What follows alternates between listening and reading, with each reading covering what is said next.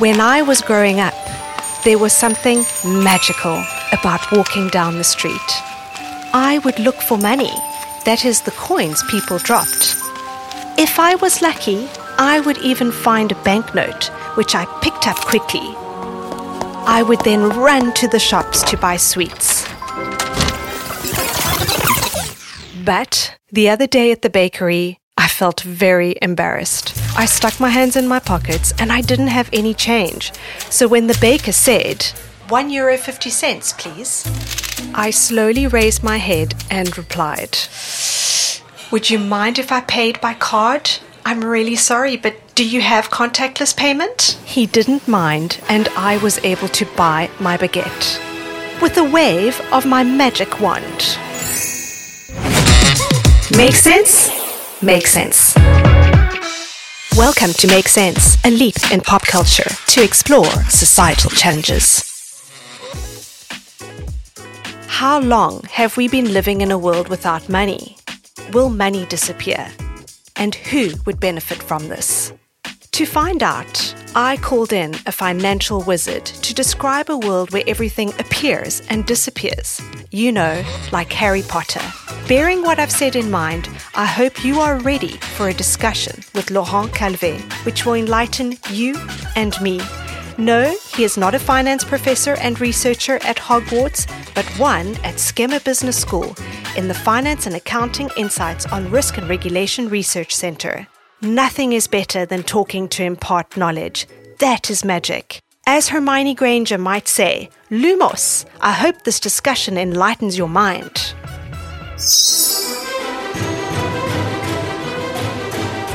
Hello, Laurent. Hello, Mary.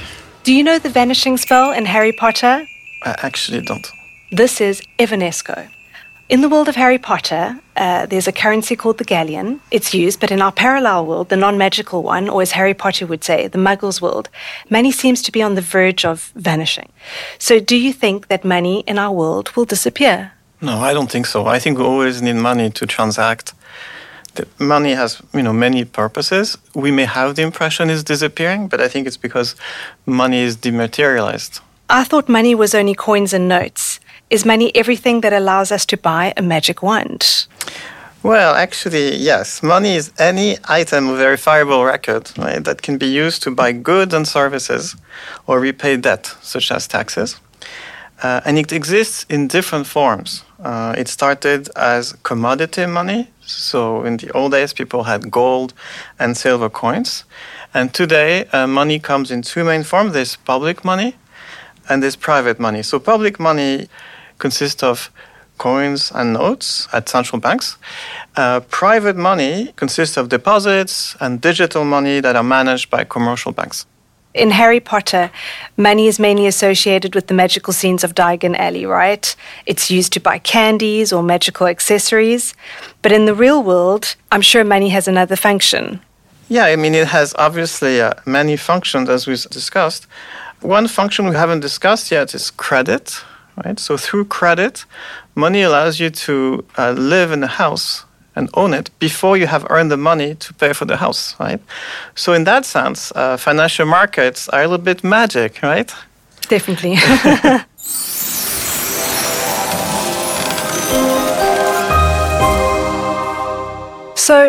is a before and an after the COVID 19 pandemic in the history of money. Since the pandemic, contactless payment has skyrocketed and nobody has coins in their pockets anymore. Uh, in fact, this is echoed in the Harry Potter films. There's a break between Harry's childhood and his adolescence. And then in the first film, there's a scene in the bank where we see a chest full of coins. Um, as the films progress and Harry gets older, we see fewer coins, right? So it's implied that the coins are associated with Harry's childhood as treasure chests full of coins are more magical. In the adult world, bank cards are used. Well, that's right. So first of all, when you're a child, you have less money, right? So it's it makes sense to hold coins.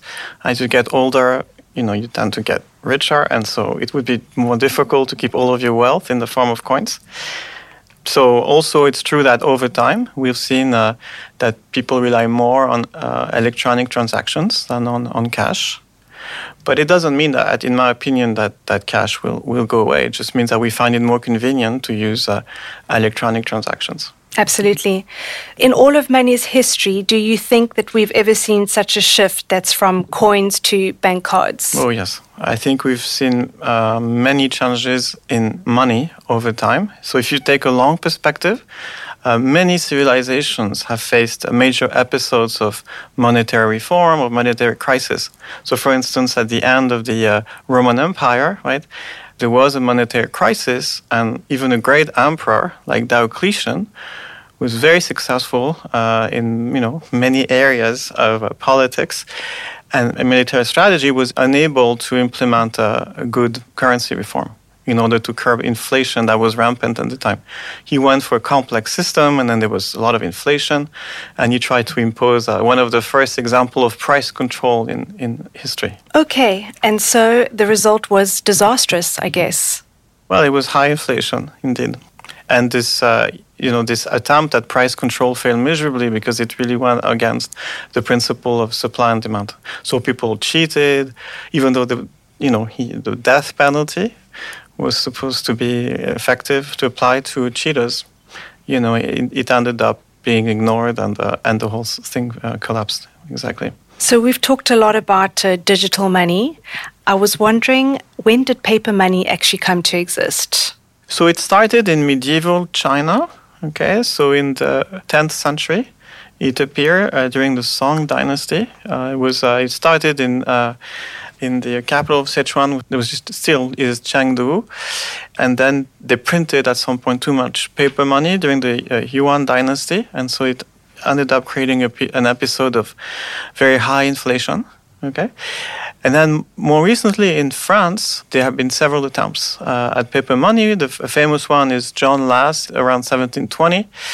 Uh, he this ended up badly. There were also the, the assignats during the French Revolution. So the assignat was a form of paper money that was backed by the uh, property that had been confiscated from the crown and the uh, and the church. And you know, in all these episodes, too much paper money was was printed, and these currencies ended up, these forms of money ended up worthless. So there's one thing that history teaches us is that when you use paper money, you should limit the quantity of paper money in circulation. What would happen if there were not enough money in an economy? Well, that's a very good question. So I think it depends on what we mean when we say not enough money. So if we mean uh, not enough coins and bills, right, uh, or, or, just no bills or no coins at all, I think there would be a might be a problem uh, conducting transactions, right, in an economy in which you know cash is king. Another possibility is, you know, if you had a, a problem with electronic money, right? If people could not transact electronically, then I think in our modern economy, I think the economy would be extremely damaged uh, by, by such a shock. So I think we need money. And we don't want too much of it, right? Because it creates hyperinflation, but we need money to allow the economy to function properly. So, do you think that uh, there could be an unexpected um, shift on the economy and society? I mean, could we envision the European Central Bank destroying coins and banknotes if, if they're not used? So, I think that would be a mistake. Uh, I think that have using um, coins and bills uh, gives us resilience, right? I think it's better for economic agents to have access to multiple forms of money environmentally, I think it makes a lot of sense because you know we talk about recycling, and this is a form of store value that can be used many many times. Well, electronic transactions actually require electricity; they require uh, chips and so forth. Uh, and finally, I think there would be uh, privacy concerns. Where is the money? I mean, it's becoming rare to see it in the streets. So where is is it hiding? No, I mean, I don't think money is hiding. It's still in our bank accounts and in our digital wallets, and many people still use cash. A lot of cash remains unused in our homes, I guess. I mean, is it a problem when cash is not circulating enough? What do you think? No, I think in uh, modern economies, cash represents a very small share of transactions. So I don't think it's a problem if people stash a little bit of cash at home. Okay, so even if credit cards are, are user friendly, uh, people can be very attached to, to coins. Let's take one example. We've got the Monnaie de, de Paris. Uh, they created a Harry Potter collection. People collect coins, it's true. Especially ancient coins, this is valued in two ways, right? Uh, people have a sentimental relationship to coins. And then, secondly, it demonstrates that we trust coins. So, in this regard, do we actually need to visualize the money we use in order to trust it? Yes, I think it actually is helpful uh, psychologically. Yeah, money has a symbolic value and just as an example, in Germany, after the Congress of Vienna in, in 1815, uh, there were like 39 German states, and there was a, a push towards uh, German uh, unity, right? And uh, it took several stages. One of them was a monetary union. And we see something similar, I think, going on in Europe, right, at the moment with the advent of the euro and a push towards more European integration. So, in that sense, having a common currency really has a, a lot of symbolic value. So, credit card and online purchases are often associated with, with issues in fraud. This is the negative side. Yes, but I would say, you know, this is the case for uh, any form of economic transaction. Could we say that uh, we can trust cryptocurrencies? Is, is cryptocurrencies like our modern Eureka? Well, I think we trust cryptocurrencies uh, as long as uh, others do. Okay, and we stop. Conversely, we stop trusting a crypto when others stop trusting it. Uh, so it's all a matter of uh, coordination in some sense. And uh, you know, John Maynard Keynes, Keynes the famous uh, British economist, uh, pointed out that coordination failures are very common phenomena. He kind of blamed the, the Great Depression, right? I mean, he viewed the Great Depression as a coordination failure. So trust in uh, private cryptos is actually quite fragile, as we've seen recently with the, the demise of several currencies, cryptocurrencies like uh, Luna or uh, Terra USD. Uh, what would you say is the main difference between cryptos and traditional money? So, traditional money is uh, backed by the assets of either the central bank. So, when you hold a, a coin or a banknote, you actually have a claim on the assets that are held by the central bank. Similarly, when you have uh, money deposited right in an, in your account at your local bank, right, you have a claim on the assets that are held by the local bank. That's not the case for most cryptos, right? So cryptos are not backed by, by financial assets. And this is one re- motivation for creating a central bank cryptocurrencies because they are digital forms of money that would be backed by the assets of the central bank. So it will actually be interesting to see how the emergence of central bank digital currencies will affect deposits uh, at commercial banks. To change subject a bit, cryptos, digital euros, contactless payments, everything seems to be done to make money disappear. It makes me think of Harry Potter and the use of the invisibility cloak uh, which was something he was not supposed to use, and he used it to join his friends at Hogsmeade when he wasn't allowed to go. When you want to be invisible, it's usually because you want to do something you don't want the people to see. So, if we can no longer see and touch money and it is invisible, who benefits from its disappearance? Well, it benefits from people who would take profit from uh, imposing uh, digital currency to the rest of us, right? So if you earn a fee whenever someone transacts electronically, then obviously cash is your enemy. So you want to get rid of cash.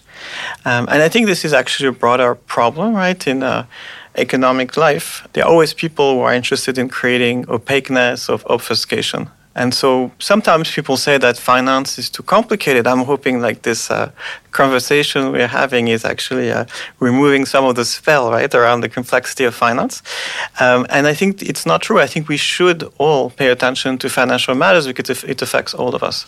Do you think that we should abandon a true and tried form of money for a new system that we may not fully understand in its consequences?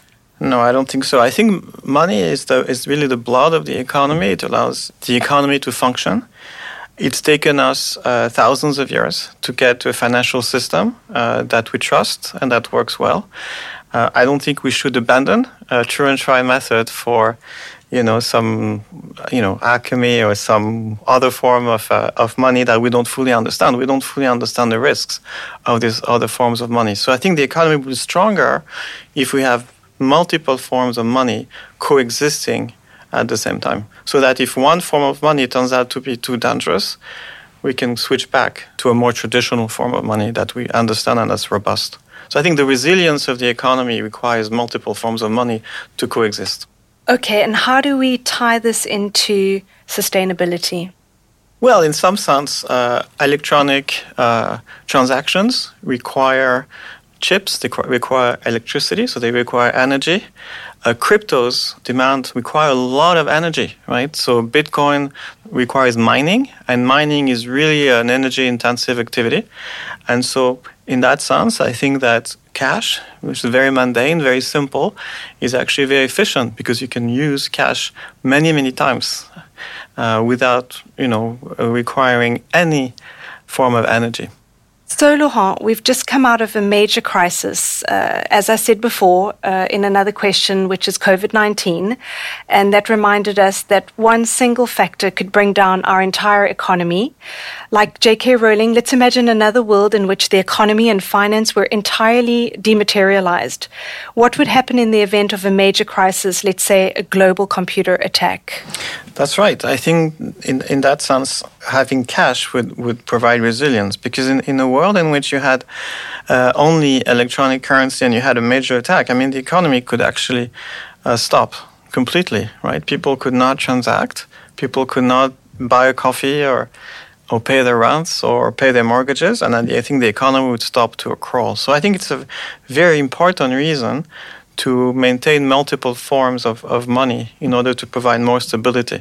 Well, this brings us to a, an, you know another form of popular culture, which is the series Mr. Robot, right? So if you've seen it in Mr. Robot, the, you know there are uh, there's a group of uh, resistance members that are actually starting uh, major computer attacks that are disrupting the economic system. Well, Laurent, thank you so much. The explanations were thoroughly clear. Thank you, Mary. It was uh, great fun. Did you enjoy this edition of Make Sense in English? Grab your wand and let us know with a rating, subscription, or comment. Finance is one of Skema Business School's core areas of expertise. Its MSc in Financial Markets and Investments programs has been ranked fourth worldwide by the Financial Times. To find out more, visit the school's website at www.skema.edu.